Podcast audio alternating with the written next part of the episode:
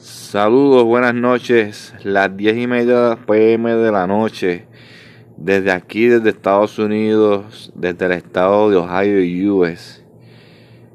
Hoy yo vengo con un tema que, digamos, más bien a retocar un tema de un audiovisual que yo había hecho a través de las redes sociales de la página de Facebook.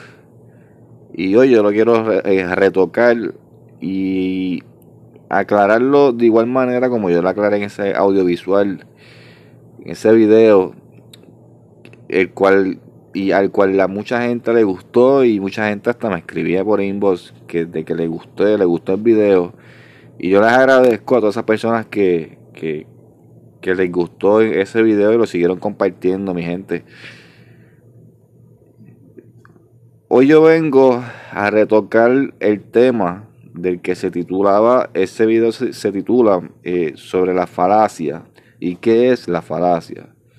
Ahí ya expliqué todo, la falacia según el diccionario y desde el diccionario, la palabra falacia significa engaños o mentiras. Y engaños y mentiras y proviene desde la Biblia. La palabra la falacia como tal y con la falacia fue que crearon la Biblia. Eh, obviamente que tengo que decir que yo respeto todas las religiones, todas las creencias, pero la Biblia se hizo bajo esto y esta es una realidad que ya está científicamente y, y, comprobado también por los, por los más grandes universitarios de la Universidad de Harvard. También lo comprobaron. Está llena de falacias. La falacia fue, la, fue que la crearon, porque la falacia, cuando leemos la historia y vamos a la historia, la falacia se inventó en épocas medievales y desde mucho antes, en la época de Roma.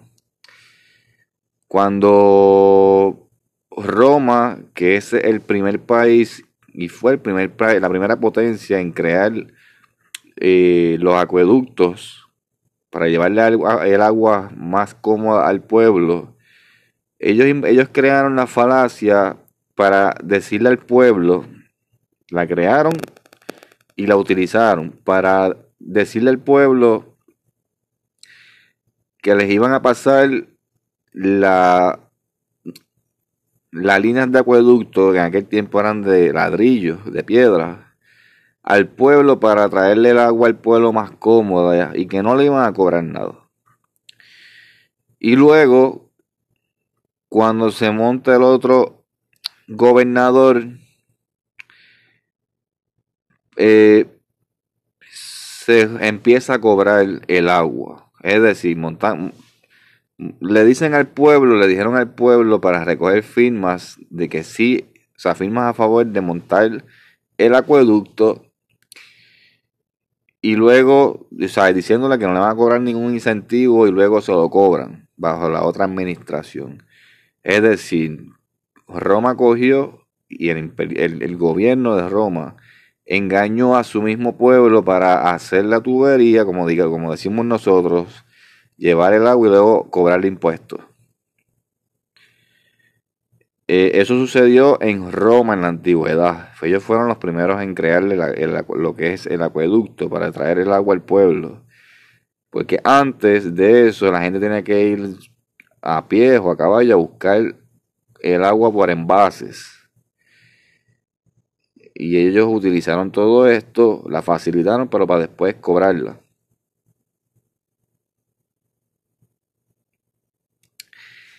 En Puerto Rico sucedió lo mismo bajo el estado, lo que Luis Muñoz Marín creó, que hoy en, hoy en día se llama el Estado Libre Asociado, en donde crecimos, nacimos y crecimos.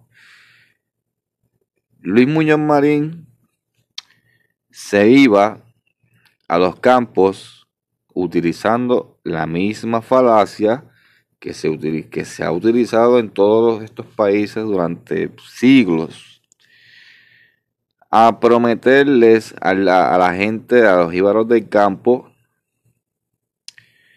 villas y castillas a cambio de que ellos le dieran el voto. En algún momento llegó a pasar que, y llegó a suceder que el mismo Luis Muñoz Marín les compraba el voto a la gente a un dólar en aquel tiempo. Para así él llegar al poder y hacer pues lo que siempre todos los políticos hacen, hacer de las de ellos. Después de Luis Muñoz Marín, cuando cae, Luis Muñoz Marín es el creador del Estado Libre Asociado. Cuando cae,